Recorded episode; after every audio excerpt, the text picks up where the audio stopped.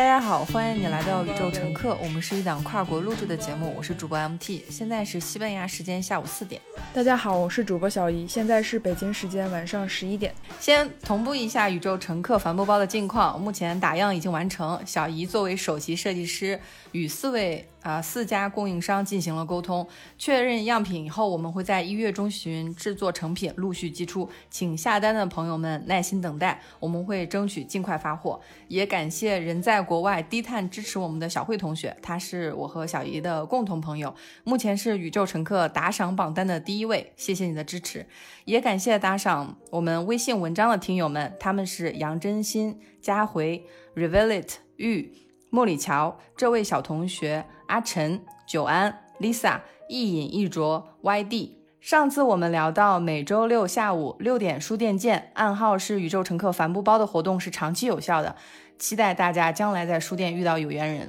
这是我们二零二一年的第一期节目，虽然说新年刚刚过去一周，但是这一周发生的事儿真的是让人始料未及啊！从池子去评价杨笠的脱口秀，到拼多多女员工猝死。然后再到今天，特朗普支持者闯入美国国会，感觉现实发生的事情比电影的剧情还变幻莫测。不管是国内发生的这些事情，还是国际局势的变动，看似和我们没有直接关系，但其实事事都和我们息息相关。就是每一件事情，其实都在深刻的告诉我们，我们现在拥有的一些权利和对一些事情的举步维艰，都在这些或大或小的事情上体现的淋漓尽致。然后有的时候，我就一个人躺在床上，想到这。一切就感觉太荒谬了，然后就开始生闷气。我有时候在想，就是说为什么大家喜欢我们，或者是说喜欢我们的对话、我们的聊天？我想了想，也许。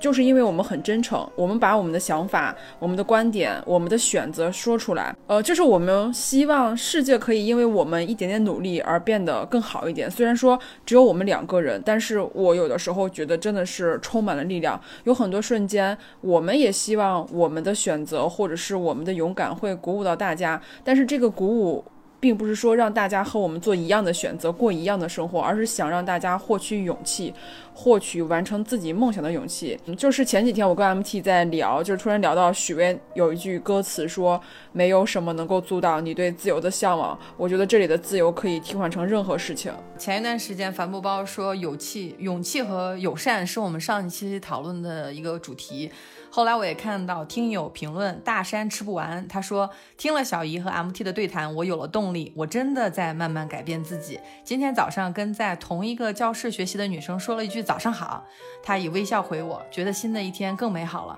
真的觉得这就是拥抱不一样的生活的新方式。谢谢你们。我看到他一条评论，我觉得像一万条评论那么有力量，因为。我也是因为在鼓励大家去交朋友的过程中，一点一点变得更加友善，而我拥有了一些西班牙的朋友以后，给我了新的信息以后，我就尝到了甜头。我以为你去跟别人交朋友，别人会以为你是神经病，但其实并不会。你主动跟人家说一个早上好，他要真的不理你也没关系，但是他万一理你了，两个人在同一个教室上自习，那不就是更开心了吗？我们说释放善意，你并不一定要成为大人物以后，你才有资格去释放善意。就像早上平平常常的跟打饭阿姨说个好，跟图书馆的管理员说个谢谢，我觉得这都是非常基本的一些友善的释释放。我觉得这些东西是会会让你的生活感觉到有点不一样。呃，上周的时候我就去了一家咖啡店，因为我去那咖啡店是有点自己的事情，嗯，但是我一直非常喜欢咖啡店里面做咖啡的那个小女孩，而且我有在微博上有偷偷的关注她，也不是偷偷关注她，就是单方面的关注她，就我非常喜欢她，就是她的穿着呀，包括她的发的一些照片，我都觉得特别好。然后就是上一次我去咖啡店的时候，我就主动跟她打招呼，我说我有在微博上有关注你哦，她当时就很开心。当时我说了以后，她。主动说，我可不可以加你微信？然后我们就加了微信，聊了很久。我在咖啡店里面，因为当时也不是很忙嘛，工作日也不是很忙，然后我们就聊了好久。然后整个对话就非常的开心，就会发现，哎，我们还竟然还有共同的朋友。当我主动去释放善意的时候，你就会发现，大部分的时候你也会收获的是善意。而且我也在日常生活中，我通过这种方式认识了很多朋友，太多了。包括我的就是瑜伽老师、客户，我都会非常主动的去跟他们表达善意。你事后就会发现，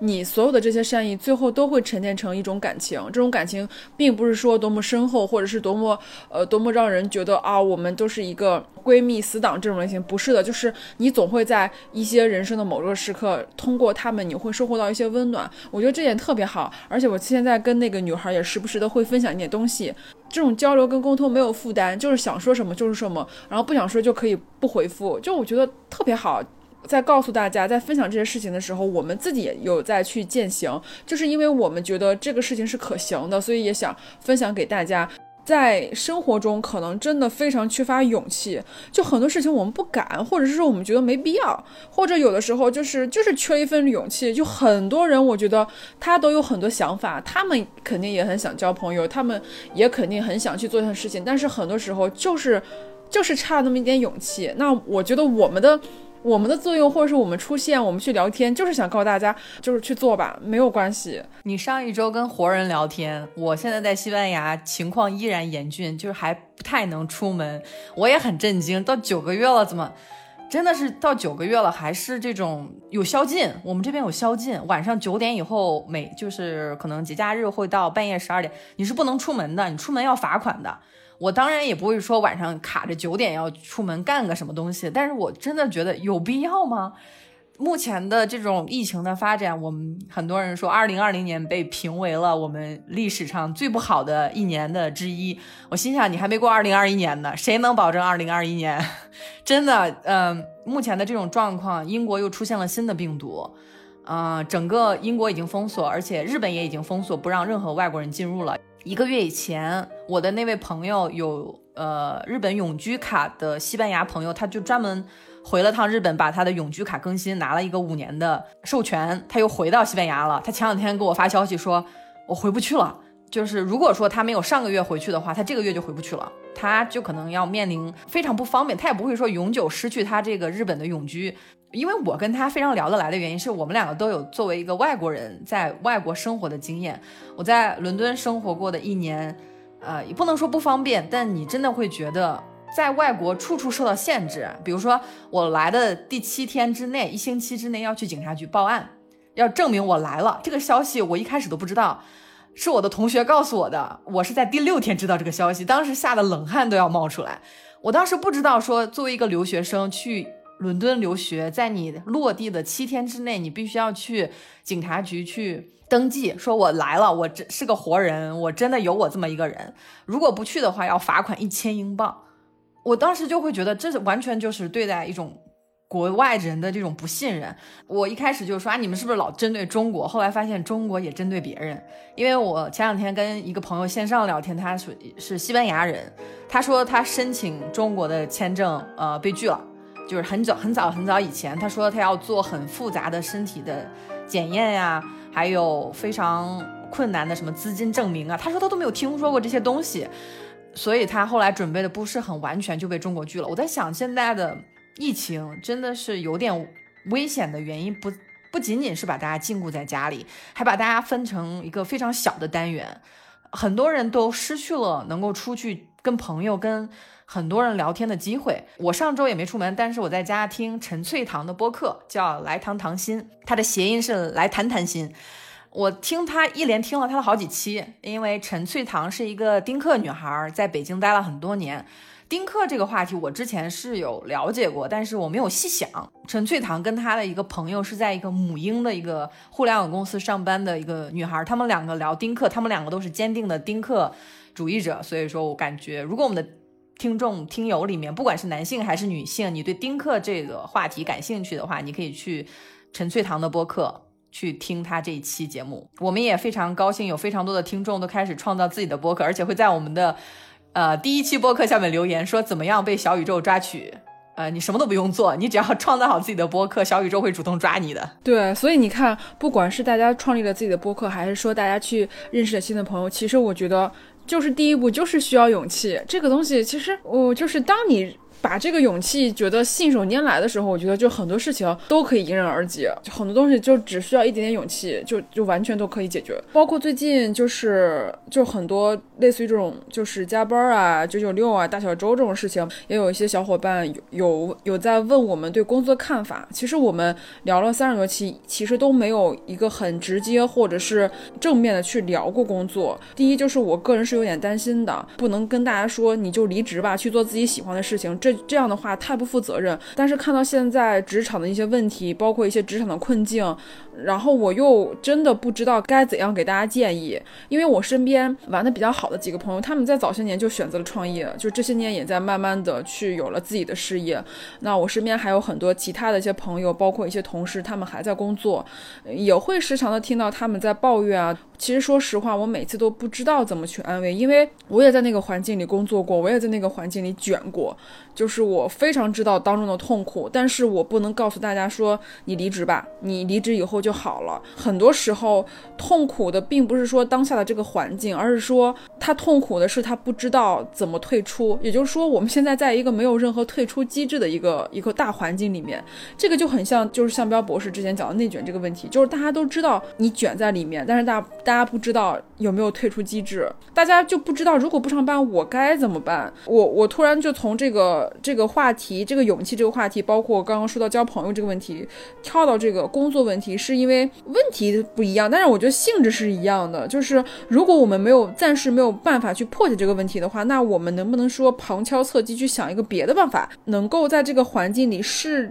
就是适度的慢慢的过渡出来，或者是说找到另外一种。一种模式，或者是打开自己另外一一些天地。因为我最近在看胡适的那个《论教育》嘛，所以他也有在提过。虽然说这本书已经是大概五六十年前的一些文章，或者是一些。看法，我最近看到以后，我觉得很有启发，而且我觉得就是拿到现在依然适用。就是我们的播客一直在鼓励大家去阅读，或者是去思考。上过班的人都知道哈，就是每天一睁眼就是工作，然后晚上回到家以后就已经快到了睡觉的时间，就是有那么一点点空隙，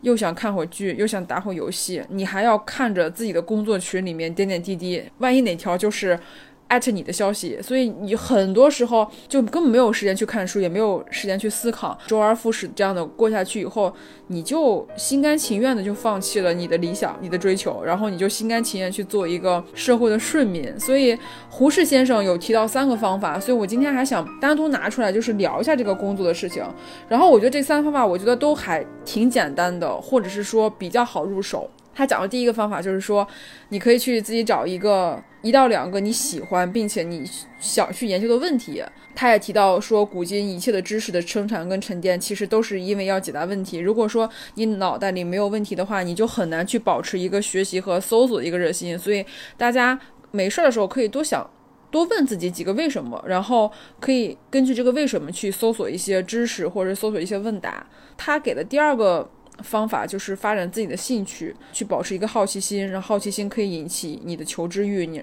如果你有了求知欲的话，你就会自然而然的想去解决这个问题。比如说，我现在在做设计，那这个设计其实它很简单，就是一一个赚钱糊口的一个工一个一个事情。那我觉得这种事情应该称之为工作。那这个工作其实很难去让你保持非常大的激情。我觉得我们可以在工作之外去发展自己另外一个兴趣。比如说，这个播客就是我一个兴趣，因为我从小就很爱说话，就有的时候。我们可能说的是一些我们的问题，但是我们把我们的问题抛出来以后，就成了别人的答案。所以我觉得这个就很神奇啊！就我就会回想到我之前的一些日子里面，我发现我就非常善于跟别人交谈。从初中也好，或者到高中，一直到大学，到现在，我的很多朋友都非常喜欢跟我去倾诉，因为他们总觉得跟我聊天的时候，他们能够得到一些。答案，或是能够让自己平复下来，所以我觉得这个事情就是我的一个业余的兴趣，它不是我的正业。所以我觉得，如果你找到你喜你喜欢的事情，你做多少事情那都不算加班，或是你根本就不用费太大的力气，你就可以把这件事情做好。所以我觉得大家可以在业余的时间去找一下你的兴趣，然后也许这这个兴趣会帮你打开另一扇大门。第三个方法就是我们一直在聊的，就是你需要一点勇气，你需要相信自己，你要带带着一些发展的眼光去看问题，任何的努力都不会白白丢掉的。拿自己一个例子，健身应该有五年的时间了。我的体态其实就是我多年锻炼的一个体现，就是我的每一次付出，我的每一节课，我的每一小时、每一分钟、每一次流的汗，它都在我的肌肉跟身体里面留下了记录。你要相信自己，在我们看不见的地方，你就会发现，你早些年播下的种子一定都会生根发芽、开花结果。我在这里说了这么多关于工作的事情，希望能够帮助到一些现在工作上有一些困境的一些人，希望大家可以找到一些。适合自己的方法，因为有的时候我觉得工作跟感情一样，都非常的私人。每个人对工作、对目标、对理想的要求都不是很一样，不能称之为办法，勉强算作一些你问题的小锦囊，可以帮助你有一点点启发。嗯，其实提到工作，我真的会认为工作非常有助于你知道自己是一个什么样的人。你在工作中可以找到自己非常有热情的方向，也可以找到自己非常不喜欢的方向，这些都是帮你指出未来的一些原材料。你不可能说你二十二岁大学毕业就立刻知道自己喜欢什么。也有人说想工作几年几年以后再去读研究生、读博士，我觉得这是。反而是比家人给你钱，你为了家人去读书。因为我的确有一个朋友，他就是家人给他的钱，他就一一路往上读。他是一个香港的朋友，我过去的十年里，大概每一两年都会去一趟香港，然后我会我会找他，我说哎，你有没有时间？我想去你们学校看一看。结果四年前，我大概有一次从他们学校路过，他是香港中文大学的，就带着我转了一圈校园。我说好羡慕你们学校啊。呃，就是这种读书的生活，因为我当时还在工作，做就是全国出差啊，去搞这种呃地下的投放和拉用户新增的这种用户的调研，就是全国出差。我跟他描述了一下，他就说，其实做学术的话，你就不能把一本书看完了。他说他做学术的时候，每次都只能去挑章节去看，他是一路从本科、硕士往上读。呃，他说，如果我把我读书的这几年的时间拿去工作，我现在就可以赚很多钱。我可是我当时在跟他探讨的一个一个重点就是说，你的生活你怎么知道你想要读书还是想要工作？其实你是不知道的，你只能去试错。那我最开始的话去工作，是因为我真的很喜欢互联网，我也很喜欢快消品行业，所以在那几两个行业都工作了几年以后，我发现我喜欢跟人打交道。我喜欢去了解不同的故事，但是当时的话还没有那个契机，因为家里可能说出钱就供你读书，这个去国外读书的成本还是比较高的。我还是倾向于，比如说几年以后你有了一个自己的想法，喜欢某一个专业，觉得我读这个专业并不是为了我将来找工作做准备的，而是它就是能能够满足我作为一个人的乐趣，我去读，那么这个专业你去读那就没没有什么问题。我也有一些朋友，他在西班牙读书，读得非常痛苦。他又不喜欢西班牙语，又不喜欢他的专业。当我问他，我说：“那你为什么选择西班牙留学的时候？”他说：“啊，英国的这个太贵了，或者是美国的这个分儿没考高，没没有考到。但是家人又必须强迫他出国留学，于是选了西班牙。”我说：“我选择西班牙就是因为它很好吃啊，而且它的文化产业又很好。”我当时的导师。在整个领域，在文化领域，欧洲和亚洲的领域，他发了很多的文章。我当时找到他的时候，就觉得我只为他读一个博士都是 OK 的。所以说，刚才从工作那个点延展出来的，一方面工作会给你工作经验，另一方面也会给你经济基础。而一个你自己的经济基础去支撑你将来的教育投资，你才会觉得你读的不欠任何人。你拿自己的钱读书，你就不欠任何人。你想读什么都可以。谈到工作，我就觉得。哎呦，我就是觉得怎么说，就是压力很大，因为我太知道，就是现在互联网这种工作强度，包括最近这些事情啊，让我整个人很沮丧。我能够深刻的体会到我朋友在这个在这种工作状态里的那种痛苦，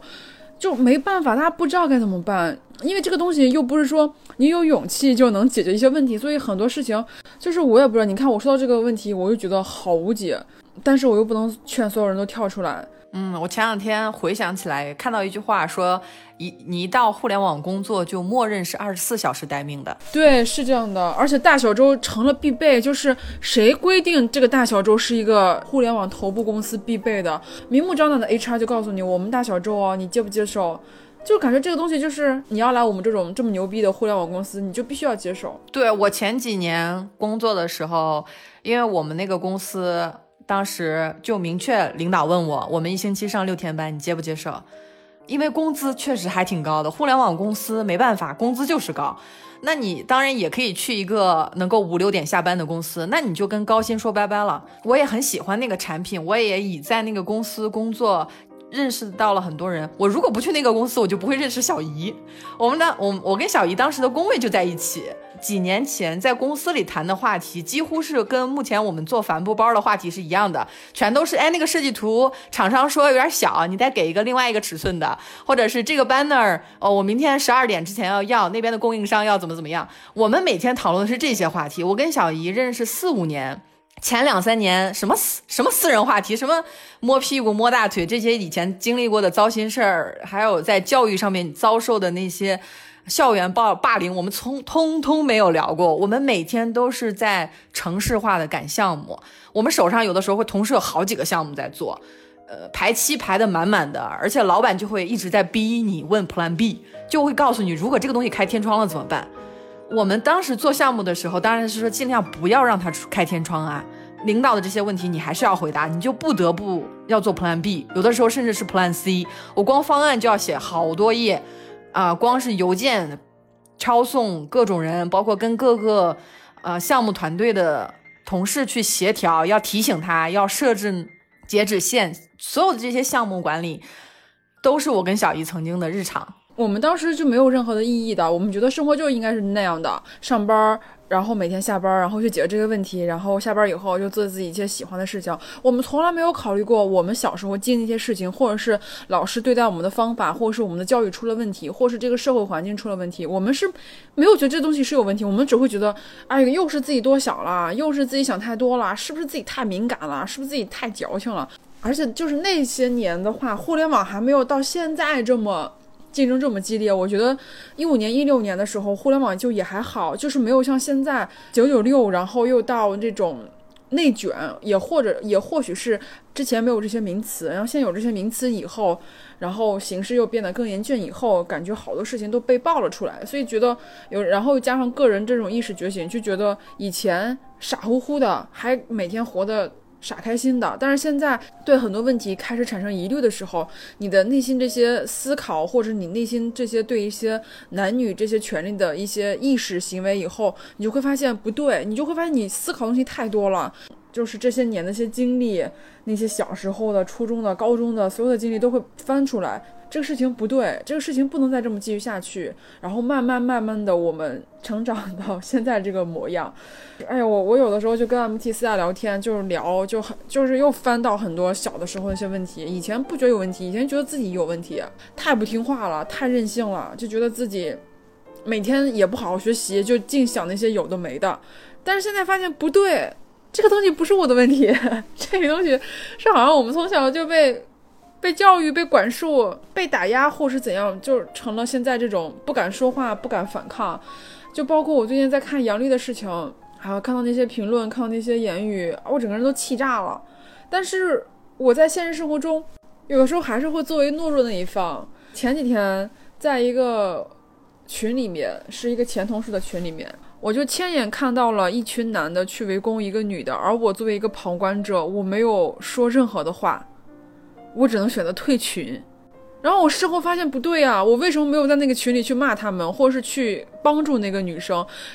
就是我做了三十四期播客，我到现在还只能做一个旁观者，所以我这个点就是我事我当时没有意识到，我事后发现我非常的气愤，就是我怎么还是一个旁观者，我不敢发言，哎，我只能跟 MT 生气，抱怨自己。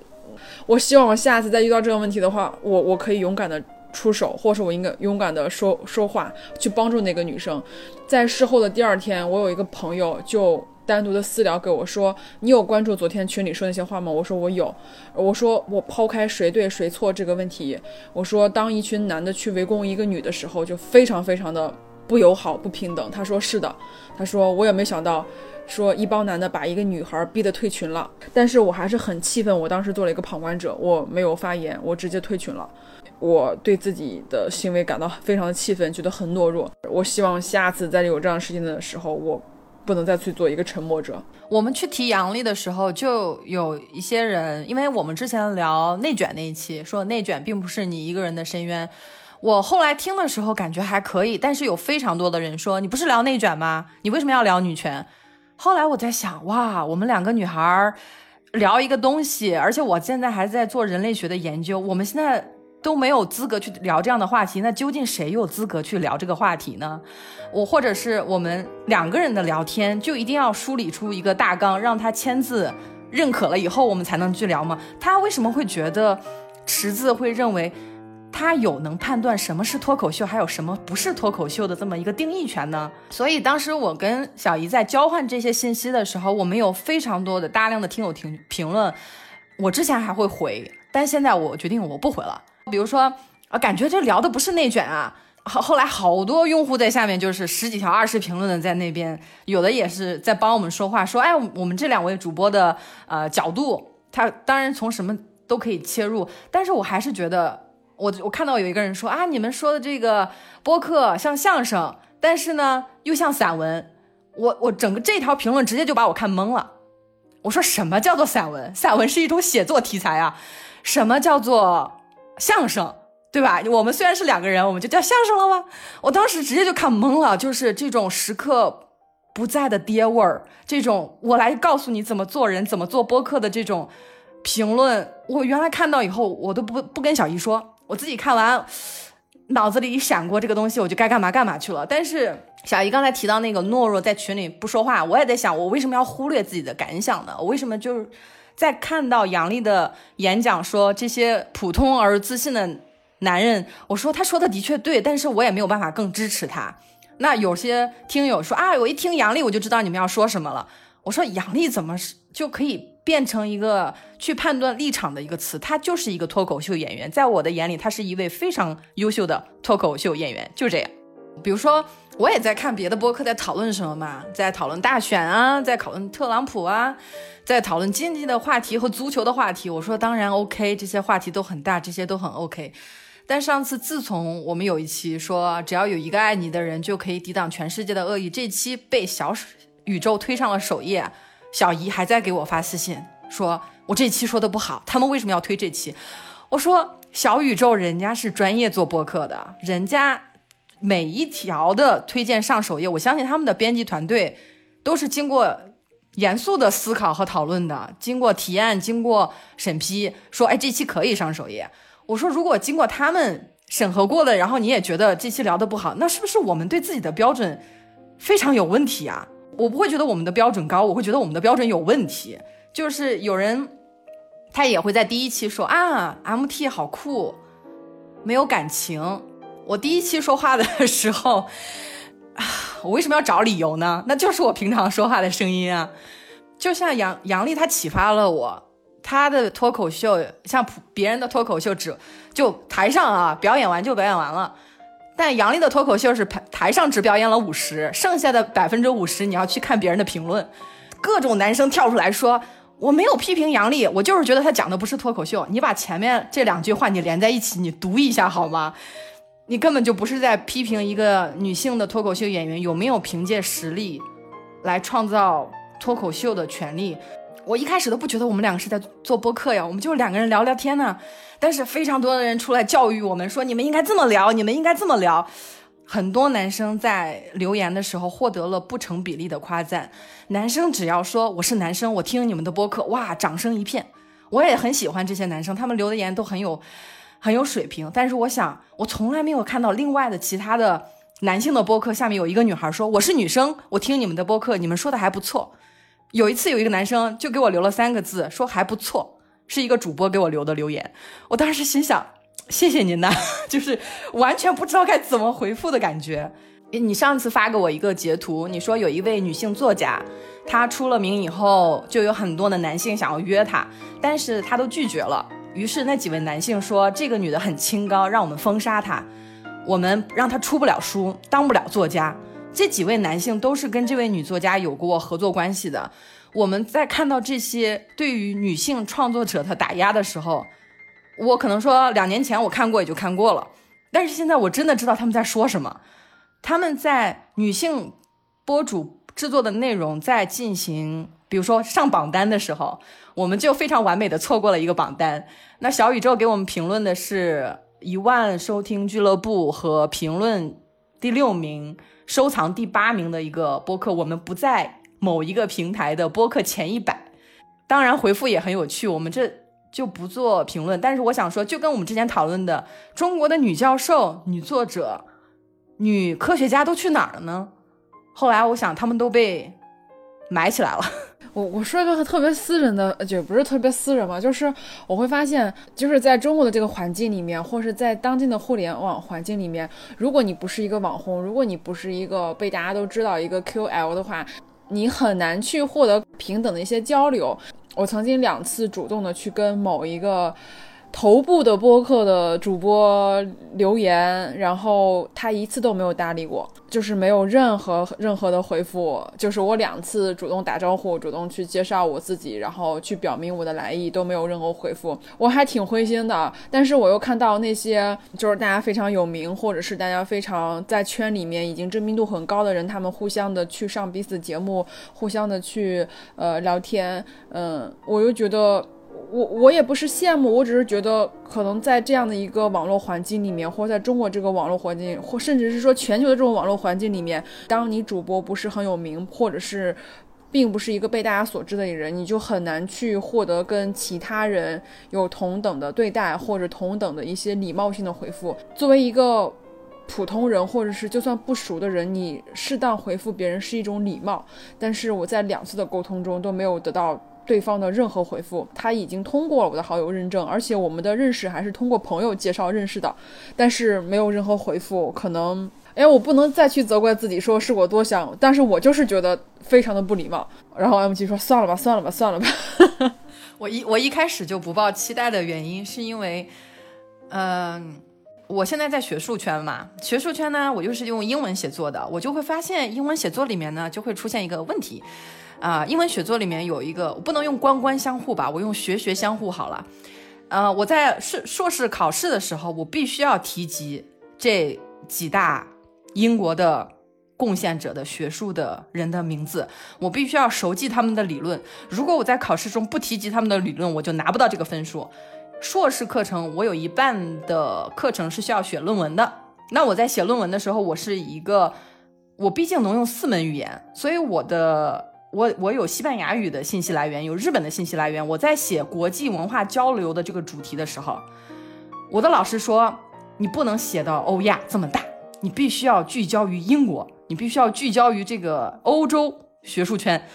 我说，可是我想做的是把欧洲的学术圈和中国的学术圈，甚至和美国的学术圈联系在一起。我写的是一个世界主义的一篇文章。可是当我引用到一些中国的古语的时候，我的老师这部分他完全就没有给我算分儿，因为他理解不了。只要是他理解不了的内容，就不能作为他学术体系的一部分。中国现在的教授，如果你想要拿职称，想要啊升职，你需要在学术期刊上、国际的学术期刊上去发文章。那这相当于说，中国的学术的进步要取决于国外学术的认可。你必须要用他的理论，必须要用他的名人去引用他的。教授的引言，你才有资格、有可能把你这篇文章发表在这个期的期刊上。这些全都是一样的。所以我当时在想，为什么在西班牙有这么多关于中国的负面信息，在中国有这么多关于西班牙的负面信息，在中国有非常多的关于美国的负面信息。我说服我美国的朋友去学中文，很少有成功的。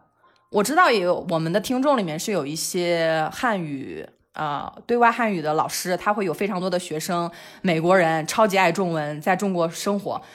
但是我是在美国见到的美国朋友，我去主动跟他聊中文这个问题，他相信他的一辈子都不会用中文。所以我在想，完全没有出过国的中国人，跟完全没有出过国的美国人，他们对待自己语言和文化态度是不是一样的？都认为一种语言、一种文化就够了。所以当时我在一个。国际的哲学小组里面去提出了，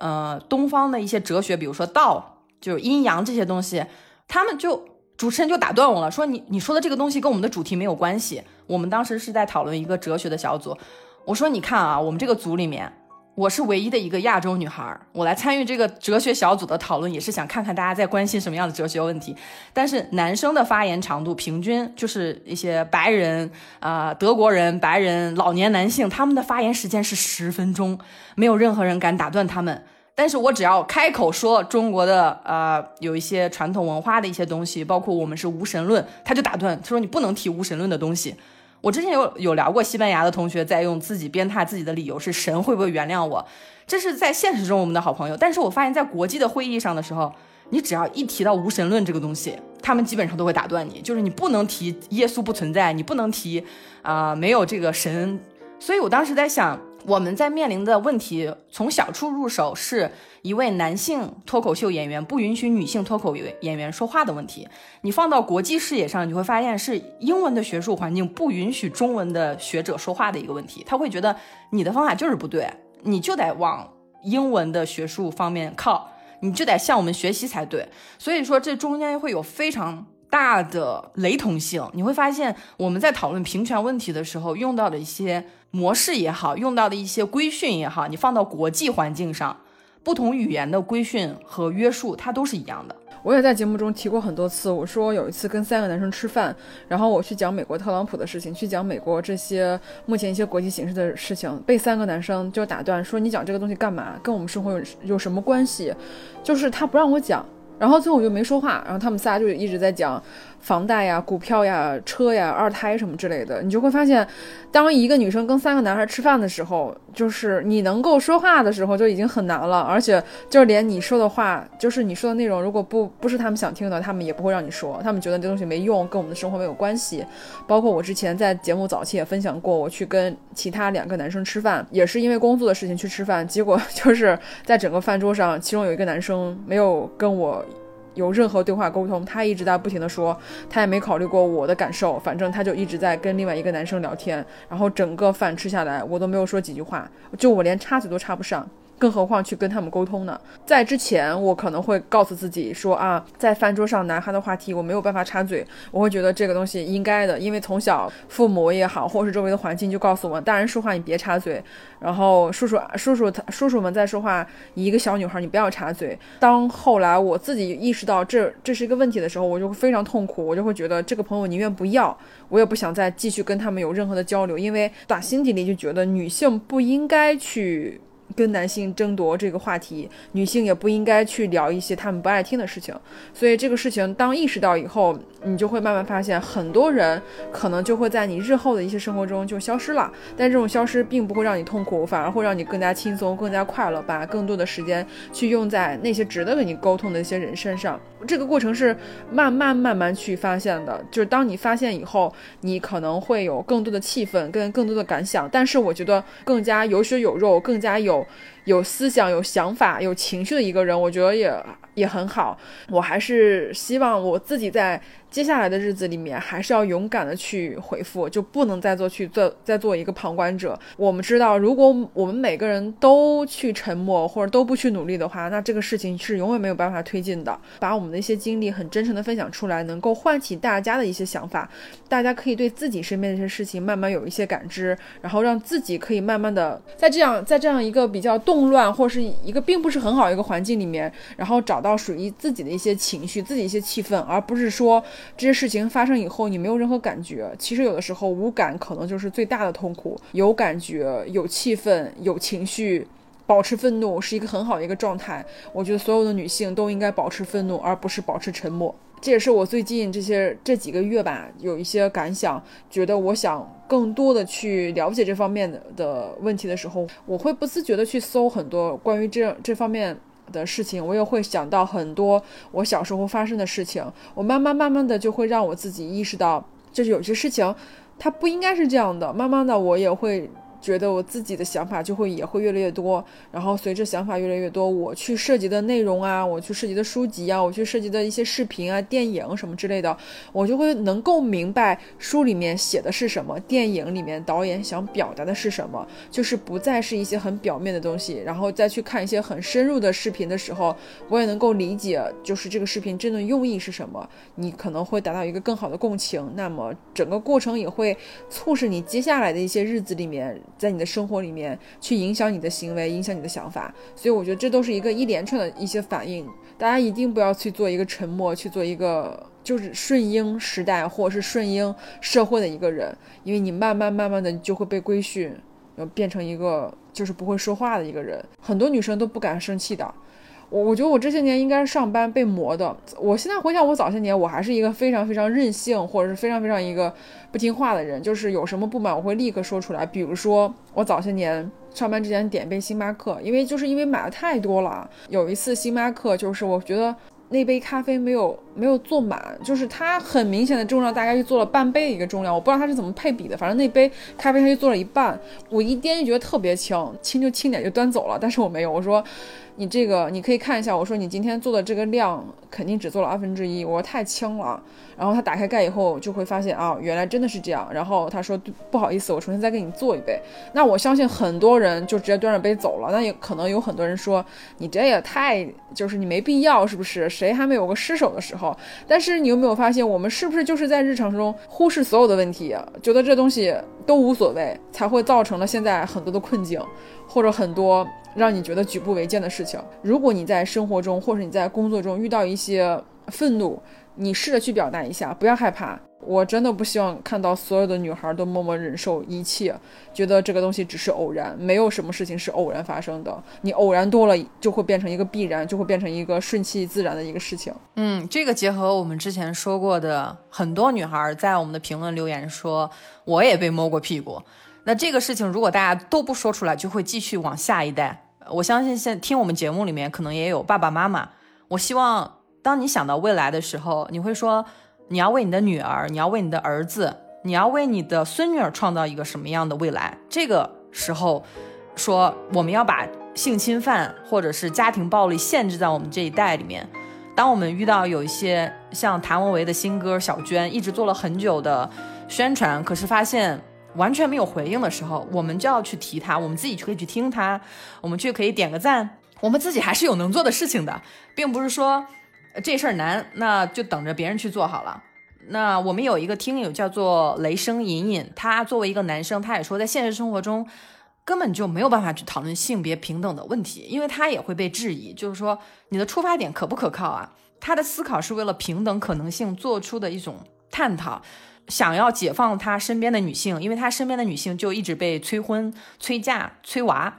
他在说：“那你有没有考虑过，你是有可能做丁克的？”那他的女性朋友就说：“你是不是啊？这不可能啊！就是丁克是不可能的，我肯定研究生毕业就肯定要被催婚了。”雷声隐隐就说：“你没有知道过这些道理，你怎么就会懂呢？你没有见过生活中的另一种可能性，你怎么就能懂呢？难道懂就够了吗？就不需要发生了吗？”他说他越来越觉得宇宙乘客的真诚和可贵。我我其实是从他的评论里面意识到，我们还有很多话还是要持续的去表达，因为女生不一定是一定要在某一个年龄结婚生子，她们有决定自己生育的一个自由，有决定自己婚恋的一个自自由。我们之前聊到过中国的一些词语的设置，就好像让你认为。结婚生子、开枝散叶、传宗接代是不得不做的一件事情。但是你换一个语言，你换一个英语、西班牙语和日语，可能都没有这样的限制。你多去跟不同国家的人交朋友。那上一期我们真的有一位听友说，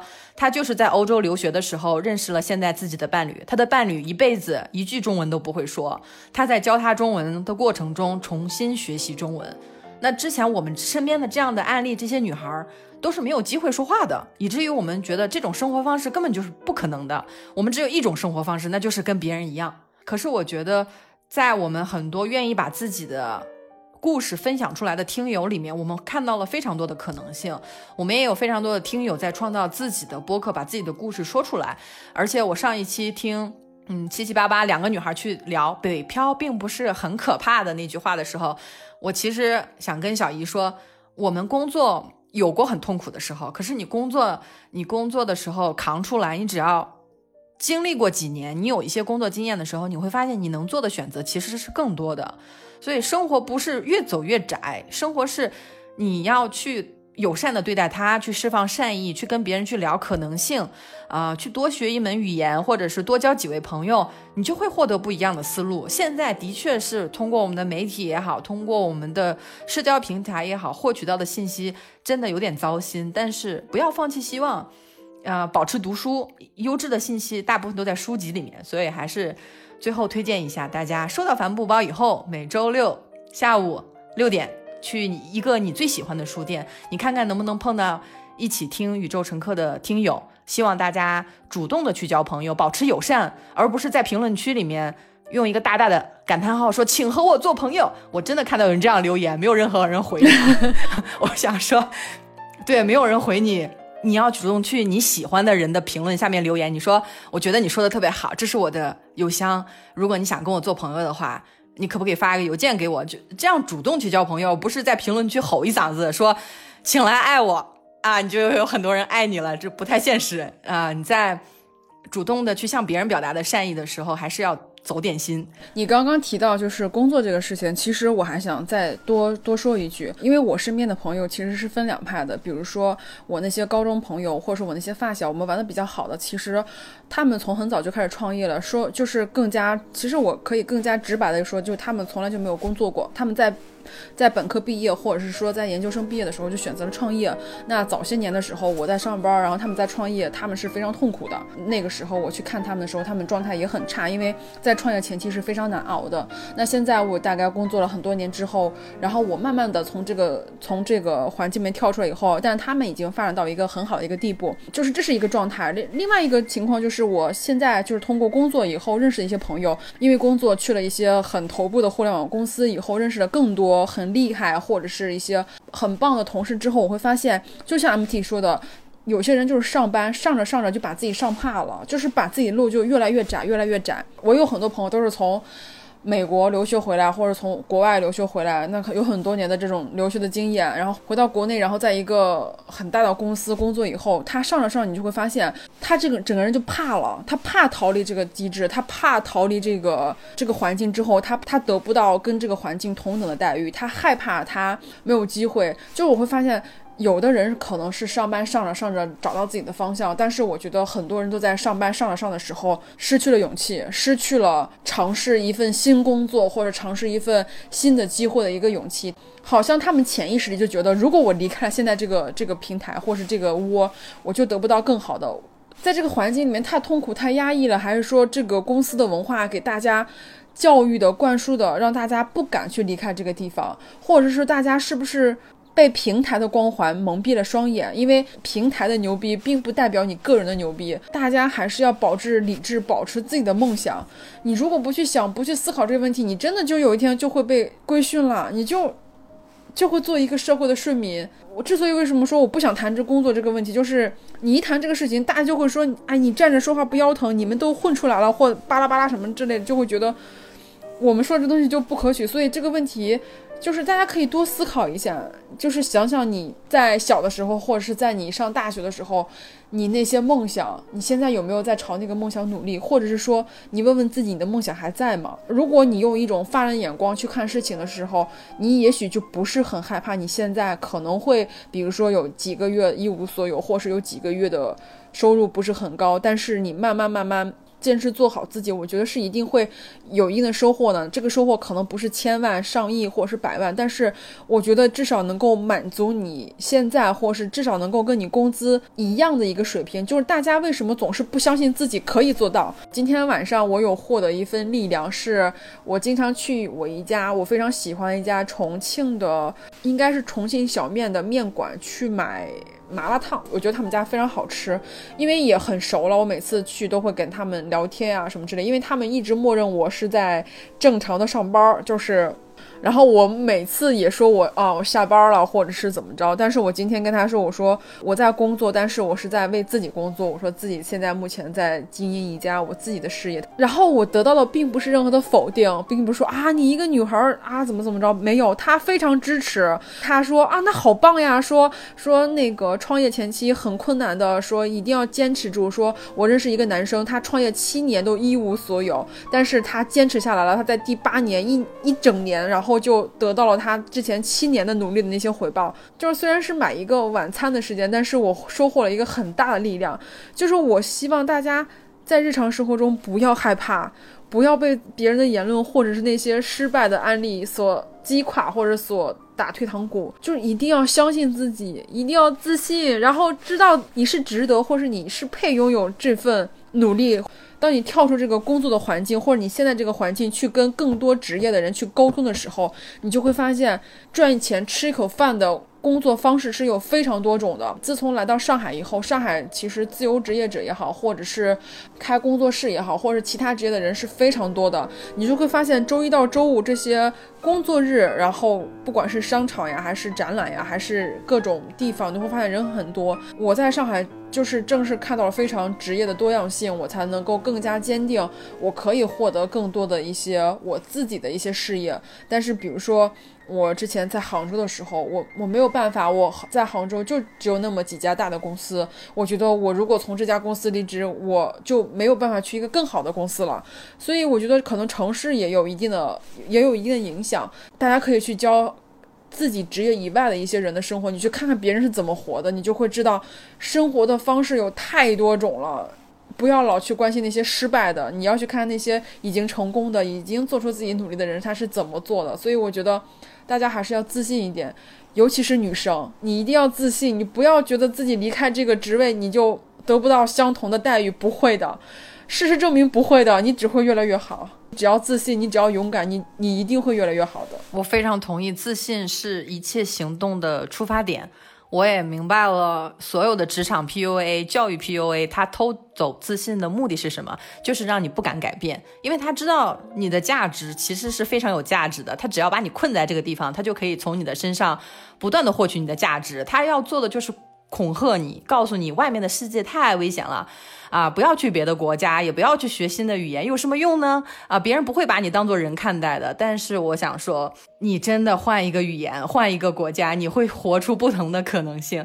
你会交非常非常多的朋友，你会学到非常不一样的哲学，你会吃到非常不一样的食物。而文化恰恰是不能出口的东西。虽然我们是在用中文录这一期播客，但中文的界限就是中文本身。你将来一定要不要被这种语言束束缚住，你要把自己的视野打开。另外，小姨谈了很多工作的事情，我想谈一下留学的事情。不是说在国外留过学的人就是什么光环啊四四照啊，或者是项目处理能力很强。你在国内工作过两年的一个初级员工，和一个在国外拿了硕士学位、学了一就是一身理论的人，他们两个在解决问题的程度上，我相信是国内没有留过学的学生。他的解决问题的能力会更强，一但是国外留学他会帮你去解决，说你这所有的留学的过过程中，你所有的问题要自己解决，所以我也不认为你作为一个毫无家底儿的学生，一直拿家人的钱去留学是一个很明智的选择。我有非常多的同学都在留学的过程中留留到抑郁。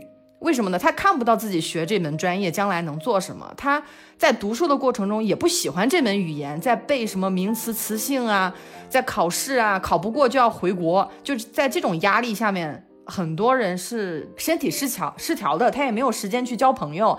他每天做的就是我怎么样保住我的学位，保住我的考试进度，不要挂科。我相信。所有说问我怎么去学西班牙语的，我都回了，我非常友善的回了。但是我真正想说的，你真想学西班牙语、学英语、学日语的，你根本就不需要来问我，你直接去谷歌，怎么样学好一门语言，有上千篇问题的答案。